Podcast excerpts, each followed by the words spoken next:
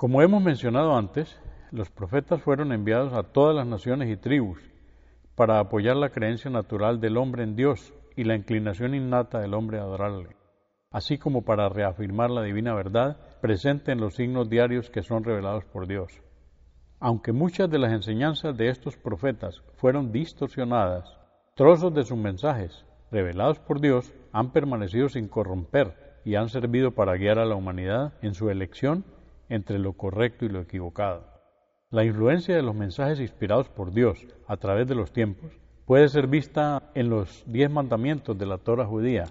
que fueron más tarde adoptados por el cristianismo, así como en la existencia de leyes contra el asesinato, el robo, el adulterio en las sociedades antiguas y modernas. La combinación de los signos de Dios a la humanidad, aparecidos en todas las épocas,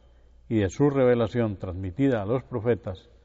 ha hecho que todas las personas hayan tenido y tengan la oportunidad de reconocer al único Dios verdadero, Alá.